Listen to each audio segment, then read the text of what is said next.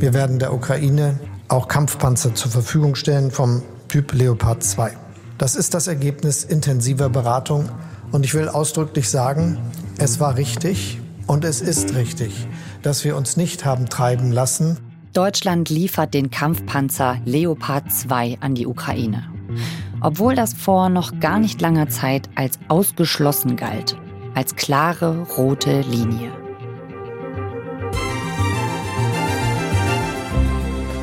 Und das ist nicht die erste rote Linie, die die deutsche Politik bei den Waffenlieferungen aufstellt, um sie dann einzureißen. Was sagt uns diese Verschiebung über die deutsche Sicherheitspolitik? Verändert sich Deutschlands Selbstverständnis in der Welt? In dieser Folge von FKM wollen wir ganz genau hinschauen, was uns die Geschichte der Waffenlieferungen über Deutschland erzählt. Mit Kai Küstner, er ist Experte für Sicherheitspolitik im ARD Hauptstadtstudio und Teil des Podcasts Streitkräfte und Strategien. Mit ihm gehen wir auf die Suche nach der einen roten Linie, die bleibt. Mein Name ist Viktoria Michalzack. Ihr hört 11KM in der ARD Audiothek. Ein Thema in aller Tiefe. Ich habe mit Kai Küstner am Freitag gesprochen. Heute ist Montag, der 30. Januar.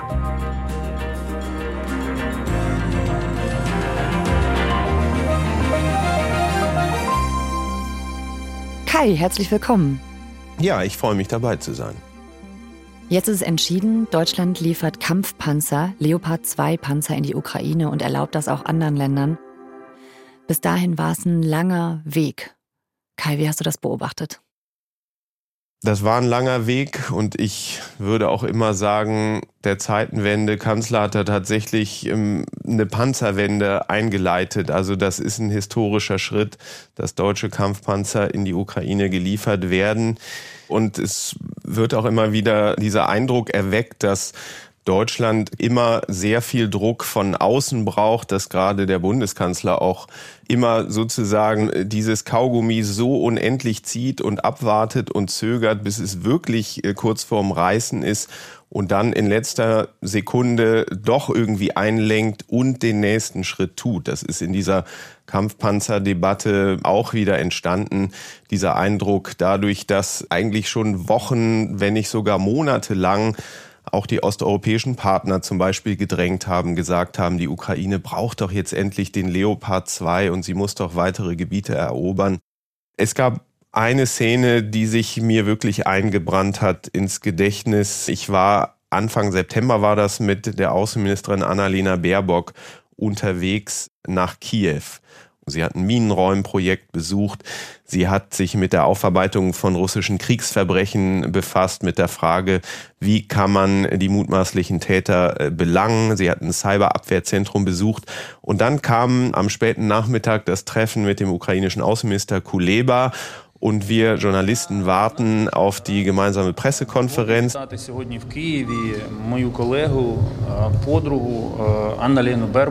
Dann treten die beiden an die Mikrofone und dann dauert es wirklich nur ein paar Sekunden, bis Kuleba sagt, er hat sich gefreut über das Treffen, aber was wir jetzt wirklich brauchen, sind mehr Waffen.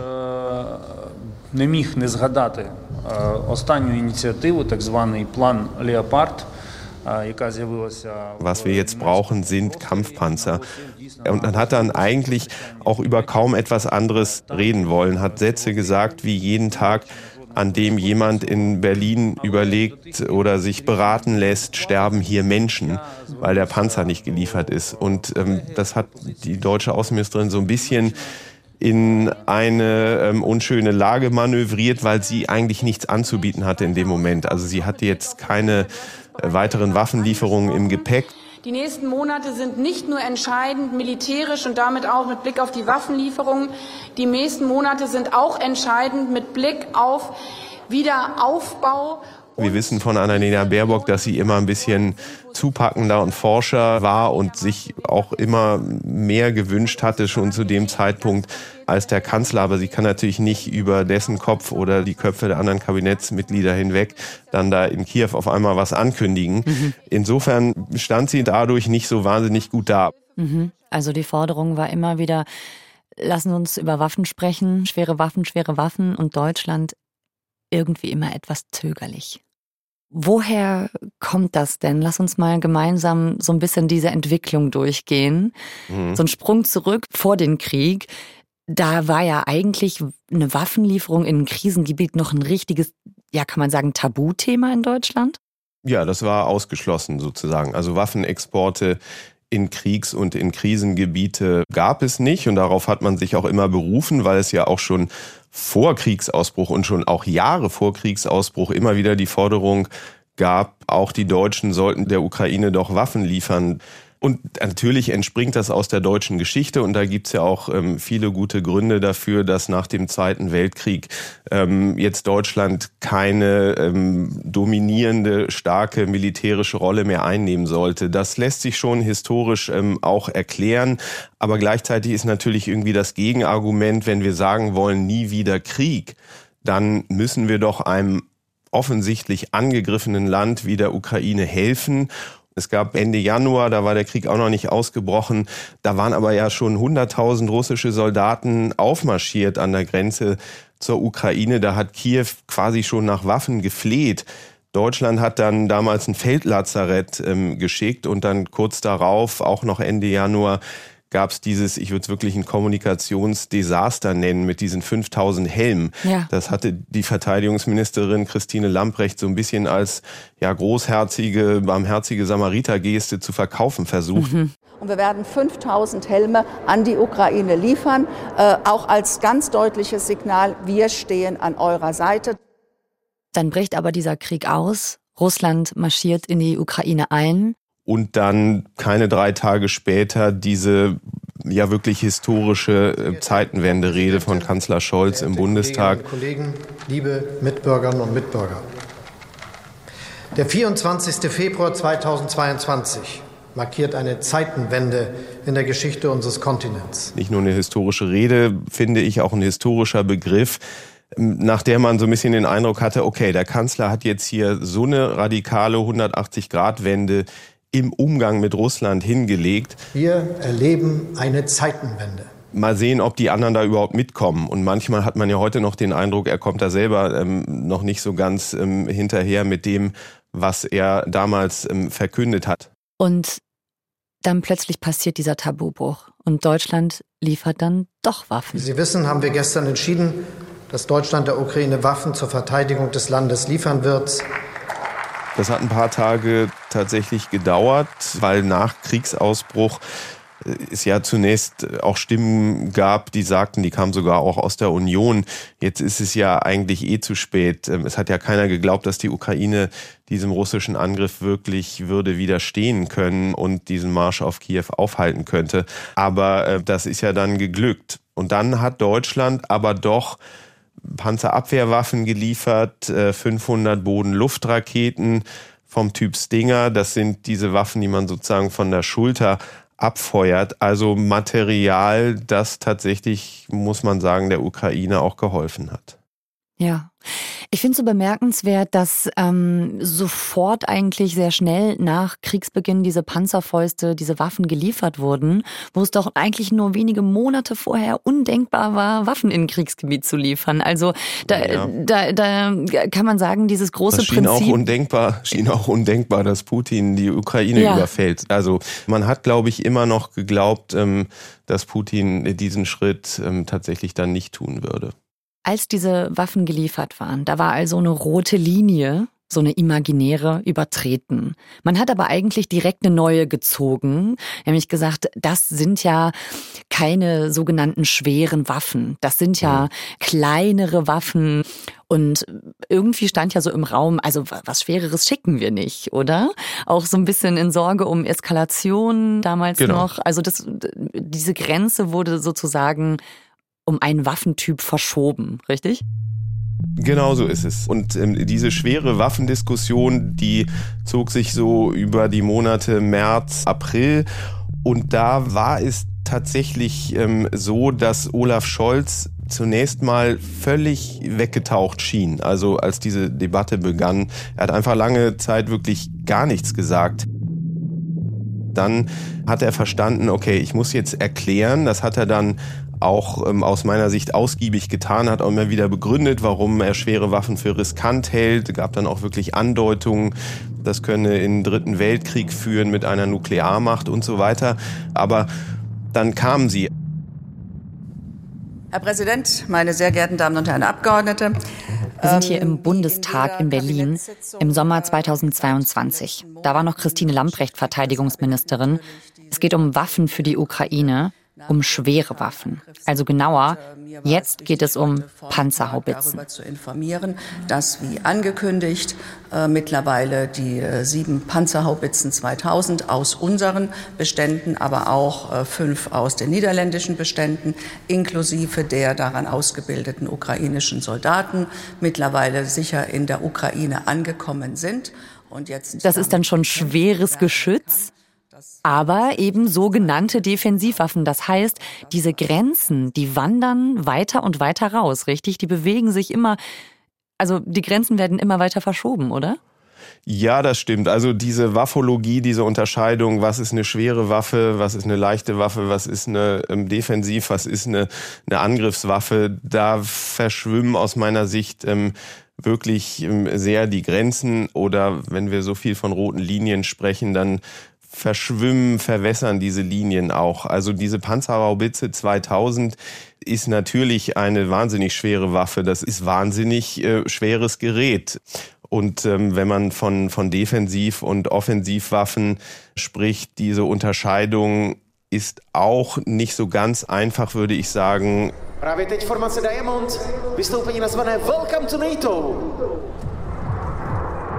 Also ich habe das sehr anschaulich ähm, erleben können bei den sogenannten NATO-Tagen in Tschechien. In Ostrava gibt's da einmal im Jahr eine große Veranstaltung. Da vollführen sozusagen Kampfjets über einer großen Fläche ähm, tollkühne Flugmanöver, ist höllisch laut. Unten am Boden gibt es Panzer, die da äh, bei Manövern, aber natürlich nur zu Übungszwecken und mit Platzpatronen äh, den Acker durchflügen und ähm, sozusagen zeigen, was sie können. Und da sind dann auch ähm, allerlei Militärgeräte ausgestellt gewesen. Und es ist wirklich so, mein Eindruck war, dass da tatsächlich die Berührungsängste zwischen Menschen und Waffe nicht so wahnsinnig groß sind. Also da sind dann Eltern mit ihren Kindern, die dann ihre Kleinen sozusagen auf diese Panzer gehievt haben und dann konnten die drin rumklettern und konnten sich erklären lassen, wie funktioniert das.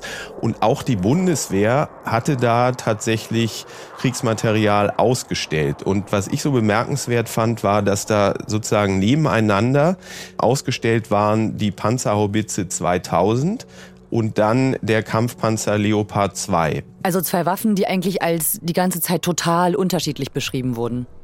Naja, die, ähm, wenn man die so nebeneinander sieht, dann fragt man sich tatsächlich, wo ist so der wahnsinnig große Unterschied? Also was so das Aussehen angeht, ähm, würde man jetzt nicht sagen, ähm, der Leopard 2 sieht wahnsinnig viel martialischer aus als die Panzerhaubitze 2000. Ähm, die mhm. Panzerhaubitze, da zeigt das Rohr meistens sozusagen in den Himmel, weil sie weiter schießen ähm, kann und soll und beim Leopard eher nach vorne. Aber ähm, dass der Leopard jetzt so viel furchterregender aussieht, das kann man nicht sagen. Die standen da sozusagen nebeneinander und man fragte sich so ein bisschen, warum liefern die Deutschen jetzt das eine Ja und warum ist jetzt damit keine rote Linie sozusagen überschritten und warum liefern die Deutschen das andere nicht, diesen Leopard 2 und warum soll das sozusagen dann das Überschreiten einer roten Linie darstellen, wenn man das tut?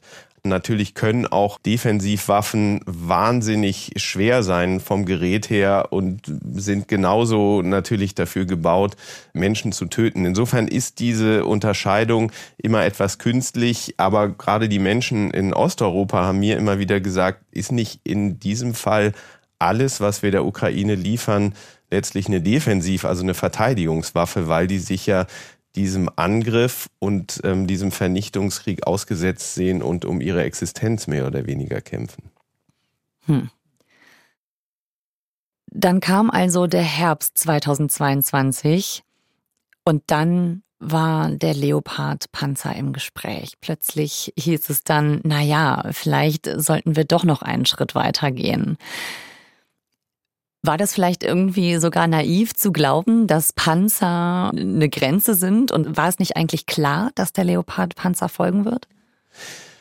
Also, dass der folgen wird, so klar war das nicht. Aber diese Debatte, die führen wir tatsächlich ja nicht erst seit ein paar Tagen. Die Ukraine, daran muss man auch immer wieder erinnern, hat sich Kampfpanzer schon im März, also kurz nach Kriegsbeginn, gewünscht. Also wir reden über den Leopard schon eigentlich seit kurz nach Kriegsausbruch, aber so richtig dann, äh, da gebe ich dir recht, seit September 2022 wo ein Vorschlag ähm, auf den Tisch flatterte von einer Denkfabrik, European Council on Foreign Relations, die sagte, lasst uns doch alle europäischen Staaten die diesen Leopard haben. Und das sind ähm, 13, 14 zusammenführen. Und wenn jeder irgendwie 10 bis 12 oder 15 liefert, dann haben wir eine ordentliche äh, Stückzahl und damit könnte die Ukraine dann wirklich auch was bewirken.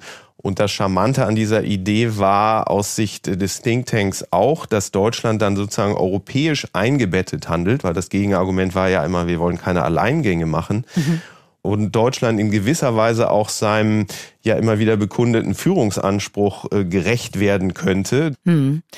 Aber Deutschland hat da eben gezögert, vielleicht auch überlegt, war sich nicht ganz sicher, ob das gut ist. Jetzt liefern wir sie. Ist das jetzt so eine neue Souveränität? Hat Deutschland damit jetzt mehr eine Rolle gefunden? Wie es agiert da jetzt militärisch? Also ich glaube, dass Deutschland jetzt nicht mehr so sehr in so einer Selbstfindungsphase ist, wie es das noch am Anfang des Krieges war. Aber es scheint zwar nach außen jetzt so ein bisschen so, als habe da jetzt wirklich sich so eine Art Kampfpanzerkoalition gebildet. Also dieser Alleingang wurde vermieden. Deutschland liefert nicht alleine, auch die Amerikaner liefern Kampfpanzer. Ich will das auch wirklich nicht kleinreden. Und das ist auch, muss man immer wieder sagen, eine Panzerwende, die der Zeitenwende-Kanzler da vollzogen hat. Erst ja mit dem Schützenpanzer Marder, dann so eine Art Panzerwende 2.0 mit den Leoparden. Ja, vielleicht noch mal ganz kurz zur Erklärung. Der Marder, das ist ein Schützenpanzer, quasi eine Nummer kleiner als der Kampfpanzer Leopard. Und ein paar dieser Marder hatte Deutschland der Ukraine versprochen, und zwar Anfang Januar. Auch das war also schon so eine dünne Linie, über die man gegangen ist. Aber erst nachdem Frankreich schon Spähpanzer versprochen hat, erst dann hat Deutschland nachgezogen. Ich finde das in beiden Fällen, also sowohl mit dieser Marder-Entscheidung, also Schützenpanzer der Ukraine zukommen zu lassen von Anfang dieses Jahres, hin zu ähm, den Leoparden Olaf Scholz dann doch wie ein Getriebener ähm, wirkt, der gewartet hat, bis der Druck so gewaltig wurde, auch aus der eigenen Koalition, aus Osteuropa, von den USA, bis es wirklich nicht mehr anders ging. Mhm. Jetzt hatten wir ja auch einen Wechsel äh, im Verteidigungsministerium vor kurzem. Sind das schon komplett andere Zeiten, auch mit dem neuen Minister, mit Boris Pistorius? Also Boris Pistorius ist schon ein ganz anderer Mensch als ähm, Christine Lamprecht. Es gibt schon so Andeutungen, dass ähm, Pistorius vielleicht der Kommunikator ist, der Scholz ja eigentlich nicht ist. Also vielleicht ergibt sich da eines Tages sogar so ein bisschen eine Arbeitsteilung. Ich habe den neuen Verteidigungsminister dieser Tage ja zu seinem ersten Truppenbesuch in, in Sachsen-Anhalt begleitet. Und da gab es eine sehr eindrückliche Szene, wie ich fand.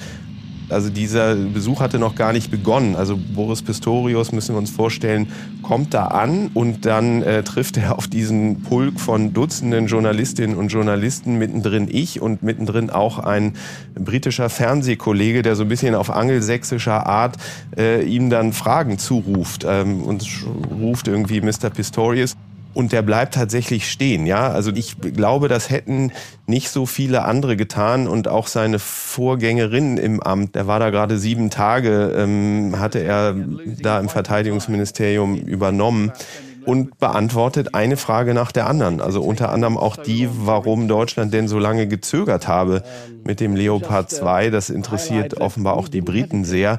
Da hat er gesagt, wir haben nicht gezögert, wir haben verhandelt.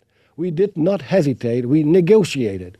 we talk to, to our allies, we talk to our partners and friends about what is the best thing to do now. Also der ist nicht nur selbstbewusst, er weiß auch, wie man kommuniziert und das ist ja ähm, nicht so ganz unwichtig in diesen Zeiten.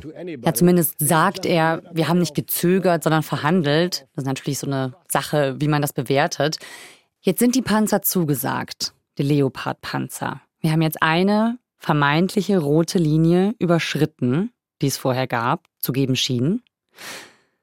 Und jetzt werden direkt die Forderungen auch aus der Ukraine laut. Danke für die Panzer. Jetzt hätten wir gerne Jets.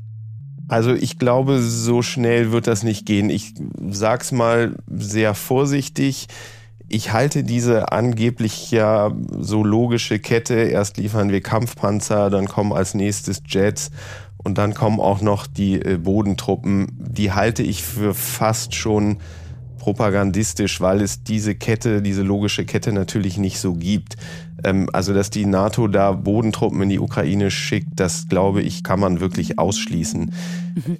Also das heißt, es gibt eine echte rote Linie. Es ist nicht einfach nur ein Weitergehen, immer, immer weiter, sondern es gibt eine echte rote Linie und das ist dann spätestens Bodentruppen. Bodentruppen wären ein Eintritt in den Krieg. Also das wäre völkerrechtlich vermutlich sogar noch ähm, okay und gerechtfertigt, aber es wäre ein, ein klarer Eintritt in diesen Krieg und dann würde man sich im Krieg mit Russland befinden, wo man nicht weiß, welche Konsequenzen das hat. Insofern, das hat die NATO immer ausgeschlossen und das hat der Bundeskanzler ausgeschlossen. Und das, glaube ich, müssen wir ihnen dann auch äh, tatsächlich so glauben. Was jetzt hinter dieser Jet-Diskussion steht und vielleicht auch das Kalkül hinter den Kampfpanzern ist, dass man tatsächlich hofft, damit ähm, so viel Druck auf Putin auszuüben und ihm ähm, so sehr zu vermitteln, ähm, was du auch versuchst in der Ukraine auf dem Schlachtfeld, wir werden alles liefern, damit die Ukraine diesen Krieg nicht verliert, dass er sich dann doch eines Tages zu Verhandlungen bereit erklärt. Denn das ist ja, das muss ja am Ende irgendwann tatsächlich kommen. Und da ist eben eines der Argumente, wir haben eigentlich gar keine andere Wahl, als dieses schwere Gerät der Ukraine zukommen zu lassen, damit der Druck auf Putin so erhöht wird, dass er eines Tages verhandelt. Ist das vielleicht vielleicht die große Kernfrage politischer Entscheidungen, aber auch so eine historische Entscheidung für Deutschland, wie es jetzt agiert. Rote Linien, Prinzipien auf jeden Fall einbehalten als so eine Art Selbstidentität oder die eben agil an die Umstände anpassen. Ist das so eine Grundsatzentscheidung?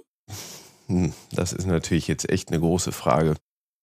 Also ich würde dir recht geben, dass diese historischen Umwälzungen einfach so gigantisch sind und dieser Völkerrechtsbruch von Russland so gewaltig ist, dass Deutschland, dass die deutsche Politik da eigentlich gar keine Wahl hatte, als auch, dass, dass da ein Umdenken in den Köpfen stattfinden musste und dass dieser Zeitenwendebegriff ja so oft benutzt wird, das passiert, glaube ich, nicht ohne Grund. Also das ist eine Zeitenwende und ähm, beendet in gewisser Weise, das hat man von 9-11 auch schon öfter gesagt, die Nachkriegsgeschichte.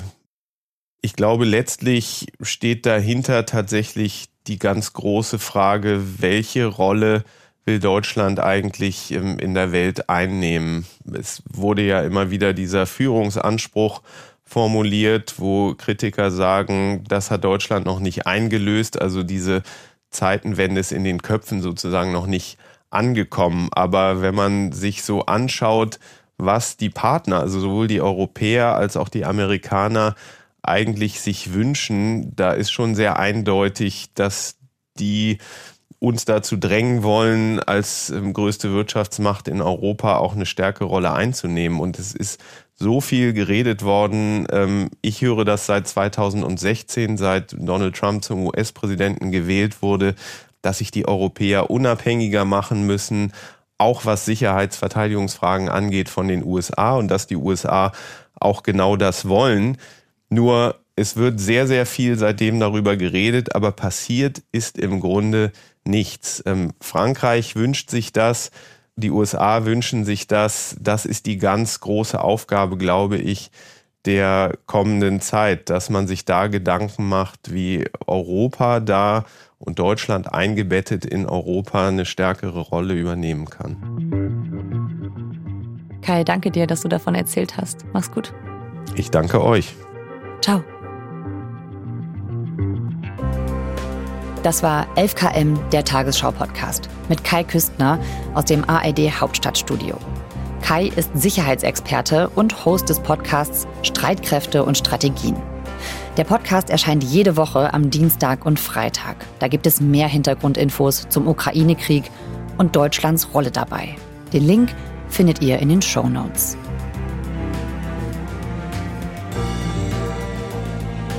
Wir von FKM freuen uns über ein Abo in der ARD Audiothek.